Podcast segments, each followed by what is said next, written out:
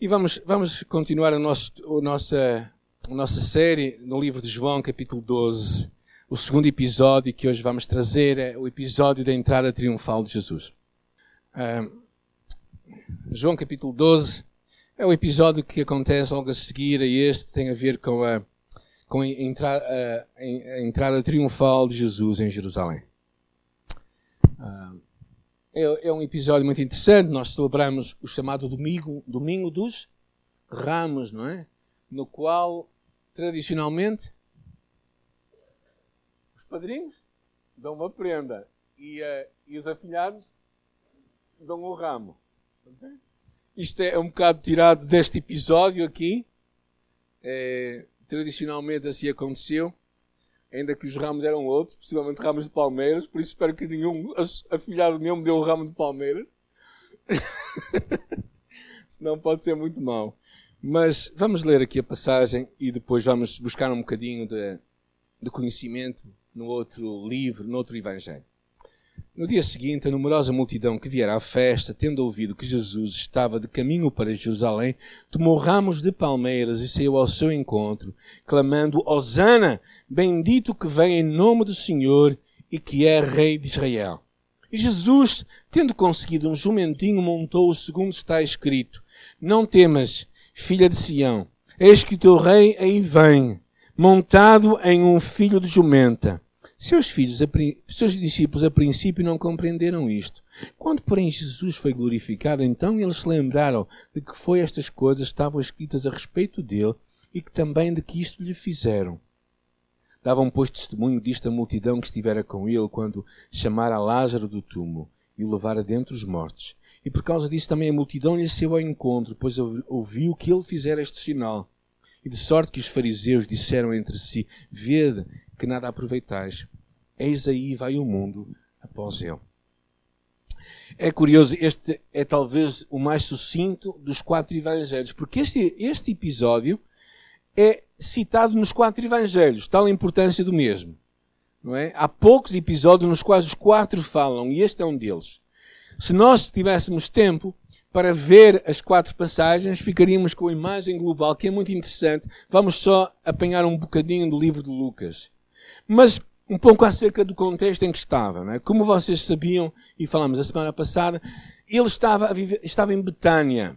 Chegou a Betânia no sábado é para ficar até a altura em que iria ser morto. Iria ser preso na quinta-feira à noite e então a sua morte iria se desenrolar.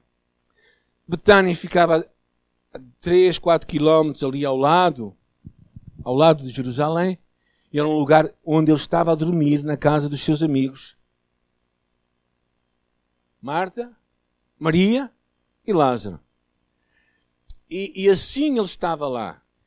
Acontece que, que este, neste domingo ele vai fazer esta incursão para Jerusalém.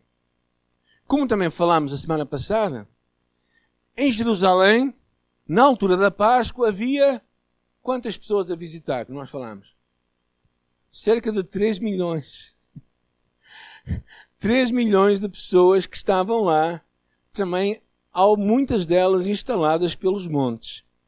Algumas tinham vindo lá da Galileia, de onde ele tinha saído, com a sua mãe e os outros, e os seus discípulos, e faziam daquilo um episódio de romaria. Uma verdadeira romaria, não é? Como nós portugueses católicos sabemos bem o que é isso.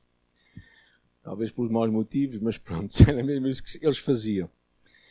E nesta altura, Jesus, ele é recebido como um rei para poucos dias depois ser tratado como Messias sofredor. Ele sabia claramente que ia para Jerusalém para morrer, para ser entregue.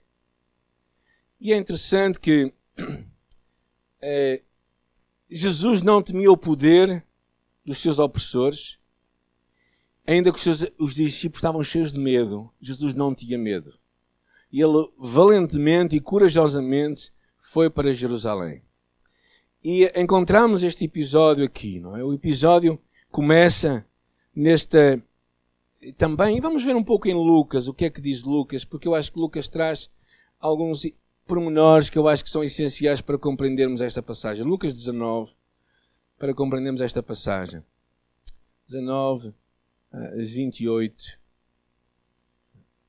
Dito isto, prosseguia Jesus subindo para Jerusalém. Aconteceu que ao aproximar-se de Betfagé e de Betânia, junto ao Monte das Oliveiras, enviou dois dos seus discípulos, dizendo, ida à aldeia fronteira, e ali ao entrardes achareis preso um jumentinho, que jamais homem algum montou. Soltai-o e trazei-o. E se alguém vos perguntar por que o soltais, dizei-lhe, o mestre precisa dele. Indo foram mandados e acharam segundo o que lhe disseram. E, e quando estavam a soltar o jumentinho, os seus olhos disseram: O que é que fazeis? Ou porque o soltais? E eles responderam: Porque o Senhor precisa dele. E o trouxeram e, pondo as suas vestes sobre eles, ajudaram Jesus a montar.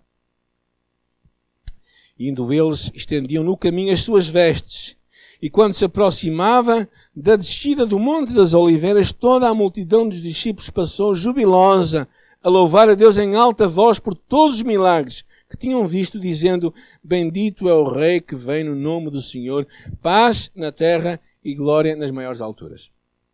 É, aqui algumas coisas que eu queria ver convosco. O primeiro princípio que eu acho que é interessante é que tudo é de Cristo. E até aquele jumento que não lhe pertencia é dele. Não é? Um jumento, na verdade, um jumentinho, a cria de um jumento que nunca tinha sido montada por ninguém, estava ali.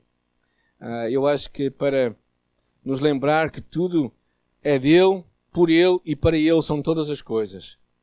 E, e, e, verdadeiramente, quando, era, quando aqueles homens estavam a perguntar o que é que você estás a fazer, qual a resposta que eles deviam dar? Os discípulos. O Senhor precisa dele. E pronto, assim foi. E pegavam no jumento e levaram o jumento para o Senhor. E claro, esta, isto está baseado numa profecia no livro de Zacarias, capítulo 9, que diz: Alegra-te muito, ó filha de Sião, exulta, ó filha de Jerusalém, eis que o teu rei virá. Jeremias 9,9, se quiserem confirmar. Eis que o teu rei virá, justo e salvador, pobre e montado sobre um jumento, sobre um jumentinho, filha de jumenta. 500 anos antes de Jesus vir à terra, havia esta profecia do profeta Zacarias que dizia que o rei haveria de vir montado num jumento ou num jumentinho. E vamos falar um pouco acerca disso, não é? Ah, esta ideia de Cristo ser o rei sobre todos. Ah, e, e, e, vamos pegar primeiro nesta ideia do jumentinho. Porquê um jumentinho? Porque não um cavalo. Não é em cavalos que os reis andam. Uh, claramente, a imagem do jumentinho era uma imagem da humildade do rei que estava a entrar. Era a imagem um, do caráter manso do ministério de Jesus e pacífico do rei de Israel. Verdadeiramente, o reino de Deus e os valores do reino são muito diferentes dos valores dos outros reinos. É uma das grandes ensinos que nós temos quando fazemos o obreiro aprovado, não é?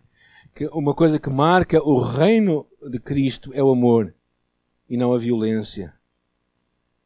Ah, e, e quando Jesus decide entrar em cima de um jumento, mostra o tipo de ministério, o tipo de reino que ele quer implementar. Não pela força, mas um reino que é que começa, eu acho que pelo seu caráter, por quem verdadeiramente é, ele é na sua, na sua mansidão e na sua humildade. Se vocês pensarem, tanto, se calhar a multidão estava à espera de uma coisa completamente diferente, de um cavalo, de algo imponente, de algo que entrava para mandar os romanos todos embora. Mas Jesus decidiu fazer uma forma diferente, entrar no jumentinho. Não sei quantos de vocês já, já viram com olhos um jumento ao vivo. Alguém já viu um jumento ao vivo? Não estou aqui as crianças, que nunca viram nenhum, nenhum burro.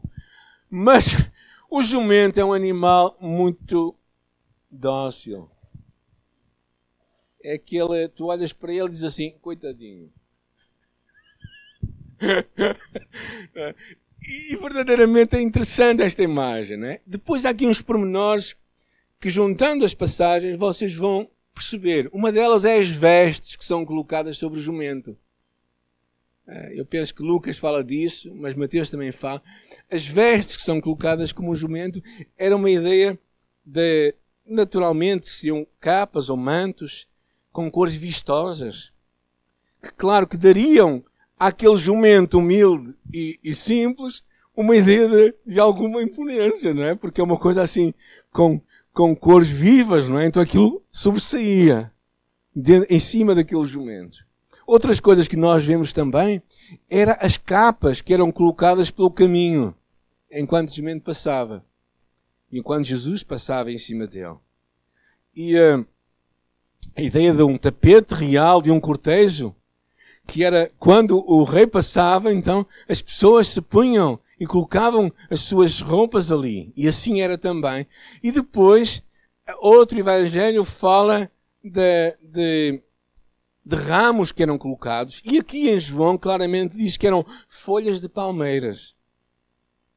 Então, é muito interessante vocês pensarem em Jesus em cima daquele jumentinho, que é um animal dócil e até. Pronto, é, assim, aquela expressão muita humildade, não é? Mas depois com aquelas vestes por cima e depois todo aquele. aquela. aquele apogeu que aquele jumento teve. Eu acho que ele nunca viu aquilo, aquele jumento. Ficou com os olhos vidrados. Ele terá ficado verdadeiramente uh, apreensivo, possivelmente. Seria possivelmente montado pela primeira vez.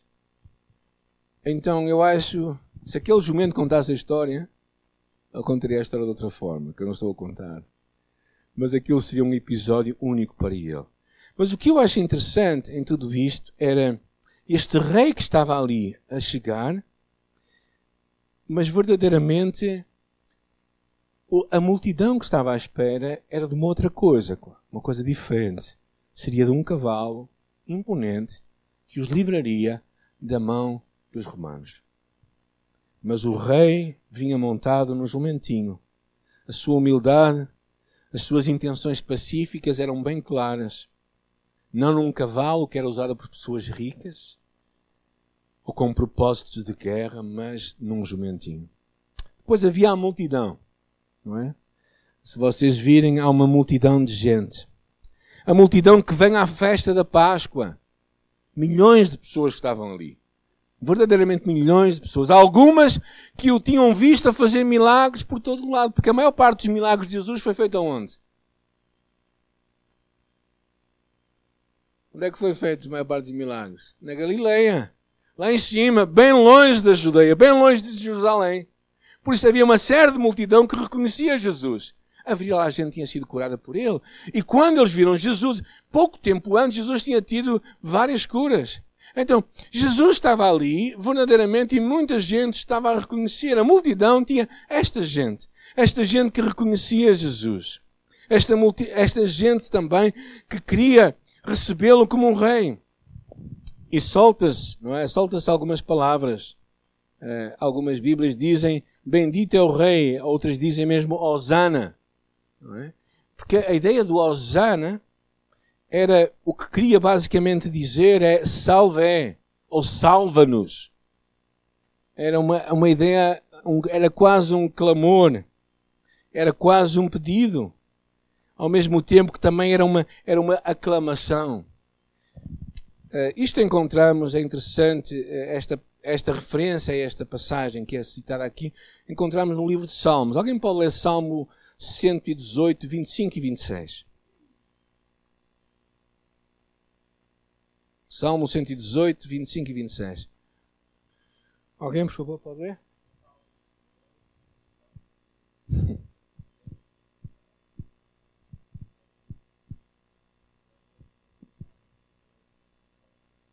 É interessante porque isto aqui era também uma bênção. Era um salmo, o Salmo 118, era um salmo que eles citavam quando subiam para Jerusalém.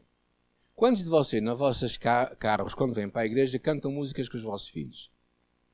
Era mais ou menos isso que eles faziam, só que a viagem era um pouco mais longa. E eles iam, eles iam caminhar para Jerusalém e enquanto caminhavam, eles iam citando salmos. E este era um dos salmos que eles citavam. Na verdade, até havia outros salmos que eles citavam mesmo em Jerusalém, quando estavam a subir para a cidade. E neste salmo há esta ideia, não é? Bendito aquele que vem no nome do Senhor. Uh, nós bendizemos desde a casa do Senhor. Esta ideia Osana, é interessante, só aparece neste incidente, não aparece mais na parte do Novo Testamento.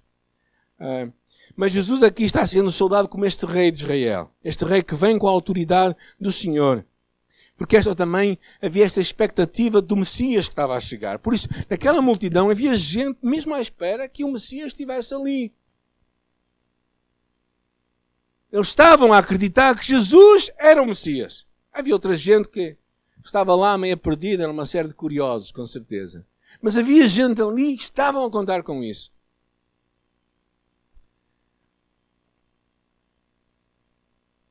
E davam assim as boas-vindas as boas -vindas a Jesus. Bendito aquele que vem, aquele que vem.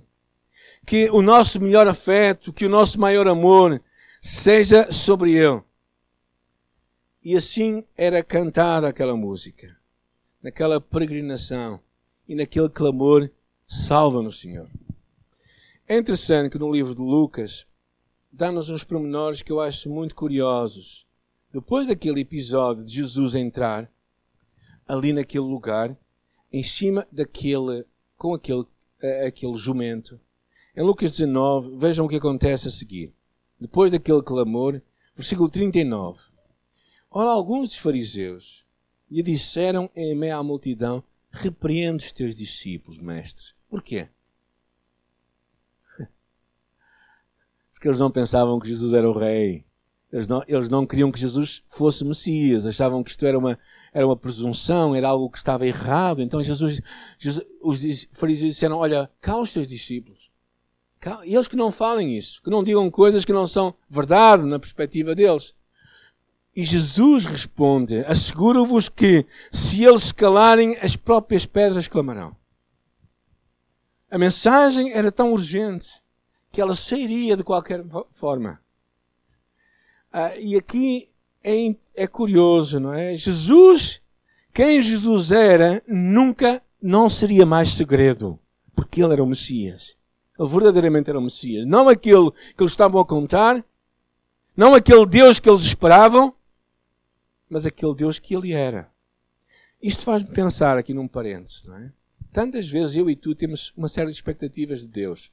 Coisas que achamos que Deus deveria fazer, ou que a nossa, deveria, a nossa vida deveria correr assim, assim, assim, assim. E quando as coisas não correm, nós ficamos um pouco perdidos na nossa mente. Deixamos quase de crer ou de acreditar que afinal Deus é Deus, ou Deus é um, Cristo é o Messias. Mas verdadeiramente Cristo não deixa de ser o Messias por ele não corresponder às nossas expectativas.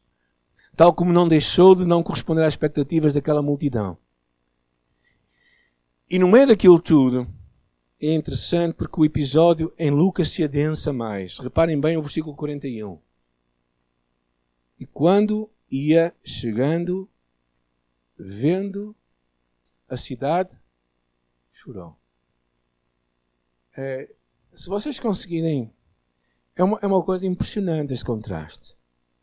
Por um lado, Jesus que vinha montado em cima de um jumento, descendo aquela, aquele monte, das oliveiras e depois subindo, vendo uma multidão à sua volta, e ele em cima de um jumento, com em cima de vestes que estavam lá, com vestes a serem colocadas no chão, com palmas, ramos de palmeiras, todo aquele apogeu, toda aquela alegria, toda aquela aquele berros dizendo: "Salva-nos, Senhor, Osana nas alturas, bendito que vem em nome de Deus".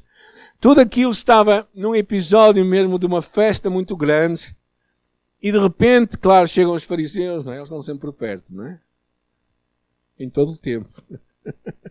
Nos nossos dias também. Pessoas que só sabem criticar e falar mal do que está acontecendo. E eles também soltaram lá, né? Cala-os, Senhor, cala-os, Mestre, repreende os teus discípulos, que eles não digam tal coisa. E no meio daquilo tudo, em que há uma festa, Jesus desce e vê, porque há uma descida, Monte das Oliveiras é assim, e depois há uma subida para Jerusalém. Enquanto ele está a descer, ele vê do outro lado a cidade. E ele começa a chorar. Ah, se tu conheceras por ti mesmo, ainda hoje, o que é devido à tua paz, mas isto só oculta aos teus olhos. Pois sobre ti virão dias em que os teus inimigos te cercarão de trincheiras e por todos os lados te apertarão o cerco e te arrastarão e aos teus filhos dentro de ti. Não deixarão pedra sobre pedra, porque não reconhecestes o dia da tua visitação. Jesus estava a falar de um episódio que aconteceria trinta e poucos anos depois, na invasão de Tito, ou do, do Império Romano, ou quando da destruição da cidade de Jerusalém. E Jesus chora por aquela cidade, porque percebe que aquela cidade recusou-se em receber o rei.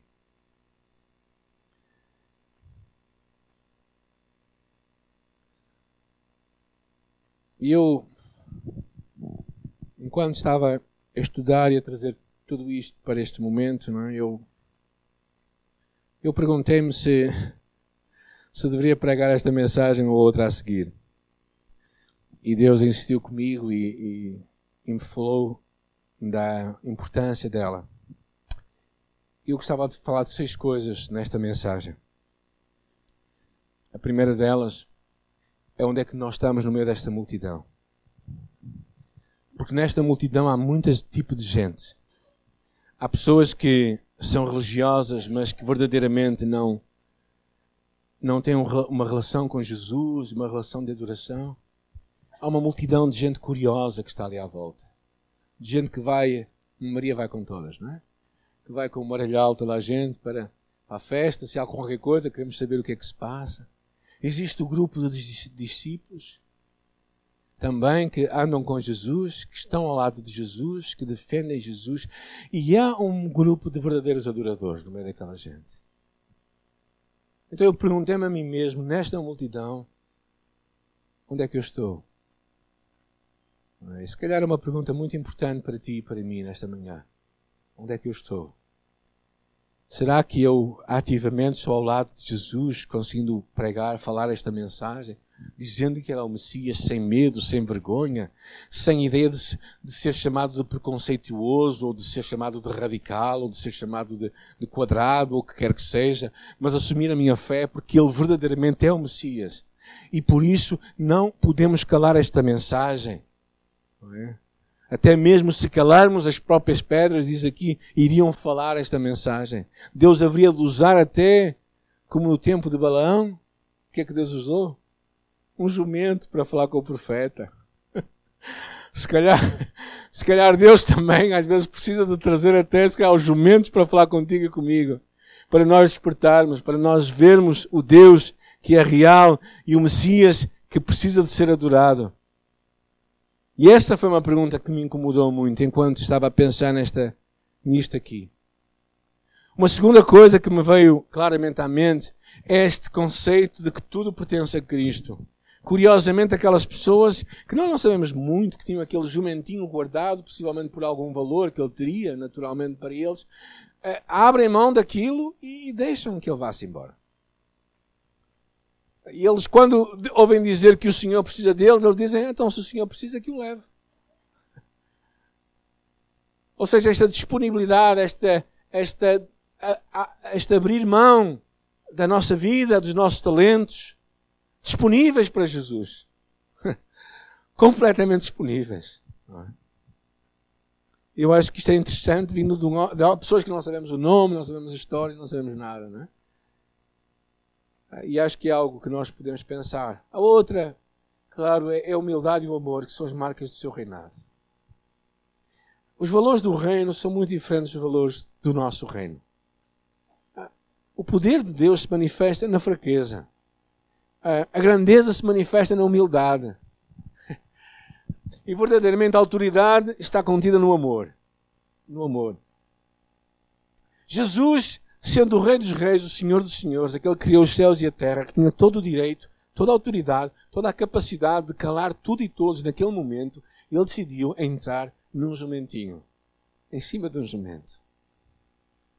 E mostrando, claro, nós percebemos isso em Filipenses, que ele sendo igual a Deus, sendo Deus, não quis ser semelhante a ele, mas, mas humilhando-se a si mesmo, tomou a forma humana e não chegando a ser homem, foi à cruz.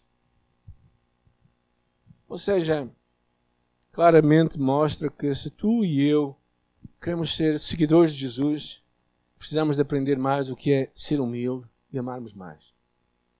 Percebemos que a autoridade não é feita com base em violência, em agressividade, nem oponência.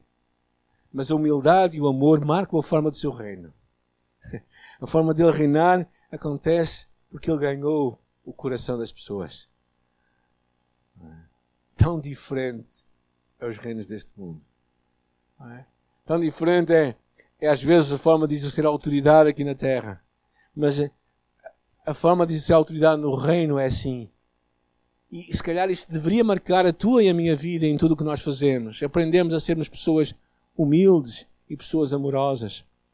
Humildade não é, não é uma pessoa, uma pessoa que é humilde não é uma Maria vai com todas. Não é uma pessoa sem caráter. Uma pessoa humilde é uma pessoa com muito caráter. Porque escolhe ser humilde. Eu acho que isto é que é a grande diferença. Nós confundimos as coisas. Em sermos humilhados por outros e em sermos humildes. Uma pessoa que é humilde, escolhe ser humilde. E, e Jesus escolheu ser humilde. E esta é a marca do seu reino. Naquele episódio que vamos ver depois, quando ele pega na toalha e, e verdadeiramente provoca todos os seus discípulos, começando a lavar os pés a eles. E todos eles se sentem incomodados na sua coluna, porque percebem, passam um frio pela coluna e dizem assim: Senhor, não faças uma coisa dessas a mim. A mim não, Senhor.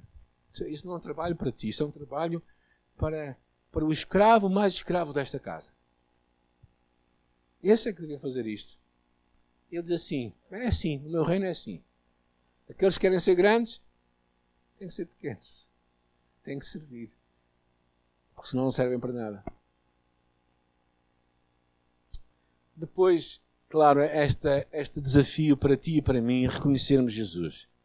Reconhecermos que Ele é o Rei que veio ah, e que tem os nossos melhores afetos. Ele é um Salvador bendito, que nos traz a bênção e bendito é aquele que o enviou. Esta reconhecer o reinado de Jesus significa podermos de coração cantar Reina em mim, Senhor. Ou seja, dizer, Senhor, se há, há coisas que eu penso, se há coisas que eu estou a fazer, se há uma vida que eu estou a viver que não te agrada, eu quero estar disposto a abrir mão disso. Eu quero dizer, Senhor, tu podes reinar plenamente em mim. Tu és um rei humilde, mas não deixas de ser rei. Tu és rei.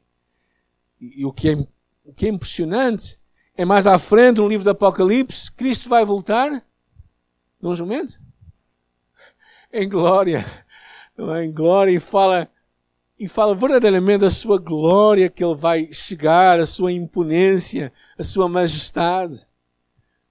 Mas eu acho que este é o convite de Jesus para ti e para mim nesta manhã, de reconhecermos que Ele é o Rei que já veio e que merece de ti e de mim a nossa maior devoção, a nossa maior atenção, a nossa maior entrega. Uma outra lição desta passagem, esta passagem tem muitas lições, eu fiquei passado com isto, é e agora estou-me a passar com isto. Não. Okay. É a urgência da mensagem. Urgência da mensagem. Ali para o surfista, até as ondas vão clamar. Não é as pedras, é as ondas. Porque a mensagem vai sair. E é bom que tu sejas parte, sejas mensageiro. Deus tem-te dado oportunidades, pessoas, amigos, famílias. Deus tem-te dado pessoas que só tu podes tocar com a tua vida, a quem tu podes falar de Jesus. Tu podes chegar a dizer, ah, mas eu não estou preparado. Prepara-te. Mas eu não tenho coragem. Encoraja-te. mas eu tenho medo. Anima-te. Porque Deus está contigo.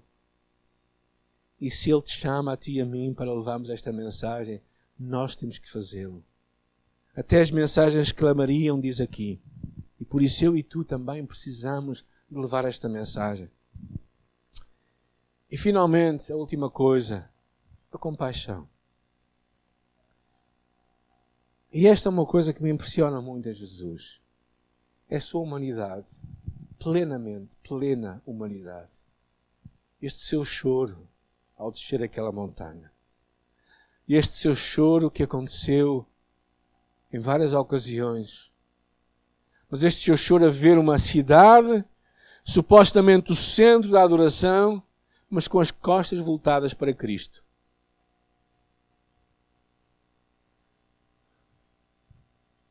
Se calhar é algo que nos falta muitas vezes. Chorarmos pela nossa cidade, chorarmos pela nossa vizinhança, chorarmos pela nossa família que estão perdidas sem Jesus. Se calhar falta-nos muito este sentido de urgência, que a vida, a vida nenhum de nós a tem como garantida. É? Como sabem, esta semana o fim da semana passada, o namorado da Arminda, filha da, da Mena, foi diagnosticado com leucemia, um rapaz de 29 anos. Quando ele está no hospital e quando ele soube aquilo, ele começou a dizer: estamos a planear casar e fazer. E tudo aquilo parece que desapareceu. Não é? Há um senhor que está a vir à nossa igreja há três semanas atrás é daqueles do culto da tarde. Que alguns, quase todos vocês não conhecem, mas é o Carlos. Também chama-se Carlos, curiosamente, como outro Carlos. E é um homem que eu, que eu descobri fruto de um telefonema que recebi de uma pessoa que nem conheço, chamada Helena, que é ali da, da Maia, e que gosta de me pôr a par das, dos necessitados aqui de Hermesindo. Que me liga porque encontrou o meu número na, na net e começa-me a pedir ajuda porque ela diz que nós somos, eh, temos muitos recursos. e então eh, podemos ajudar. Ela até já me dá umas dicas. Uma delas foi arranjarmos formas de construirmos casa para pessoas e tudo. Não é? Ela é uma mulher que vai muito longe à frente, não é? Mas, bem, sei lá o que é que ele vai fazer. Mas foi interessante, por causa daquilo, comprometi-me com a senhora que iria visitar o Carlos e fui visitá-lo e começámos a trabalhar com ele e com a sua esposa Fátima. E o Carlos, esta semana, teve um episódio de, de coração, um problema cardíaco, foi parar ao hospital, está lá no hospital. E eu pensei para mim mesmo, uh, eu tinha planeado falar com eles assim, cara a cara. Eles estão a vir à igreja, mas estava a planear cara a cara falar com eles do Evangelho. E eu não fiz. E eu pensei, se ele fosse hoje para morrer-se, será que iria para a presença de Deus? E eu pensei, não vou deixar passar esta oportunidade. Às vezes é assim. É? E, e, e termos esta compaixão de Jesus que nos vai mover a fazer algo pelas pessoas. E eu quero te encorajar a agarrares esta, este episódio na tua vida. Porquê? Porque tu e eu estamos a chegar a conhecer um Jesus que é um Jesus humano, verdade? Um Jesus que sente como nós, que vive como nós, experimenta tudo o que nós experimentamos, que, que sofre como nós sofremos. Hebreus fala muito disso. Semelhante a nós em todas as coisas, porém sem pecado. Mas um Jesus também que é rei, ao qual tu e eu devemos amor, devoção e entrega. E a quem tu e eu precisamos de, de seguir o seu exemplo. Este exemplo de, de um Cristo que, que se incomoda, um Cristo que se incomoda por aqueles que, que estão verdadeiramente a, perdidos, completamente perdidos, sem Ele.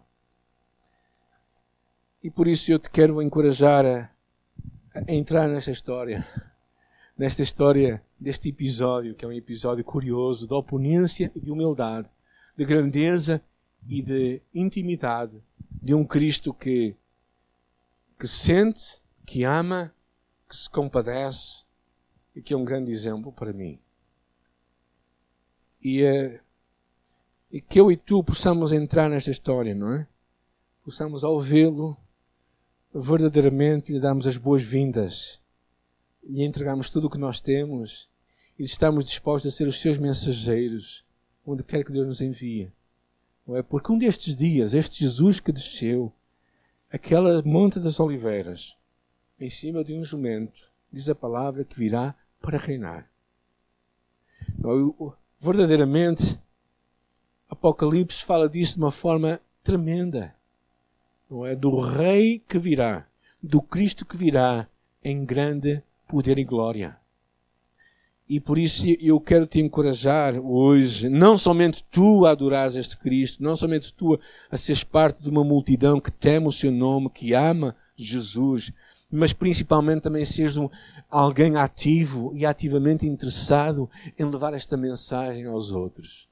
Porque a compaixão de Jesus vai tocar o teu coração e o meu coração para sermos do nosso conforto e percebermos bem se até as pedras têm que clamar, então é bom que eu fale alguma coisa.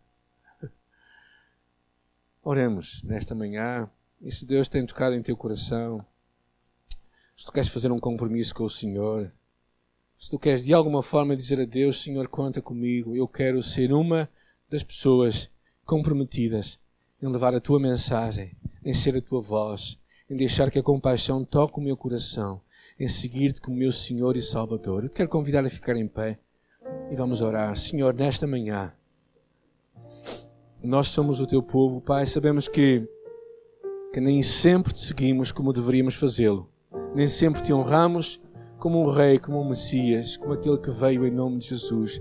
Nem sempre gritamos, Osana, que salva-nos, Senhor. Nem sempre dizemos bendito é aquele que vem no nome do Senhor. Nem sempre estamos ao teu lado para te ver chorar pela nossa cidade, Senhor. Pela nossa família, pelos nossos amigos que morrem sem Jesus. Mas hoje, Senhor, nós oramos para que a mesma compaixão de Jesus toque o nosso coração, a mesma visão de Jesus, os mesmos valores de Jesus, a mesma humildade de Jesus a mesma entrega de Jesus seja aquilo que hoje nos vai mover ao sermos deste lugar, Senhor. Ao sermos verdadeiramente empenhados e comprometidos, Senhor.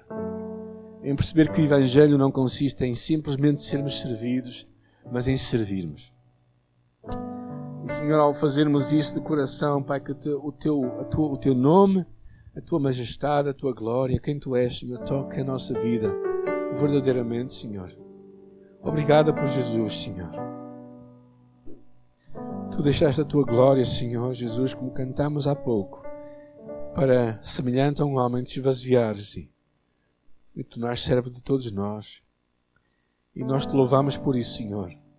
E oramos que a nossa vida e quem nós somos e estamos esteja plenamente entregue aos teus propósitos, Senhor. Nós oramos, gratos, em nome de Jesus.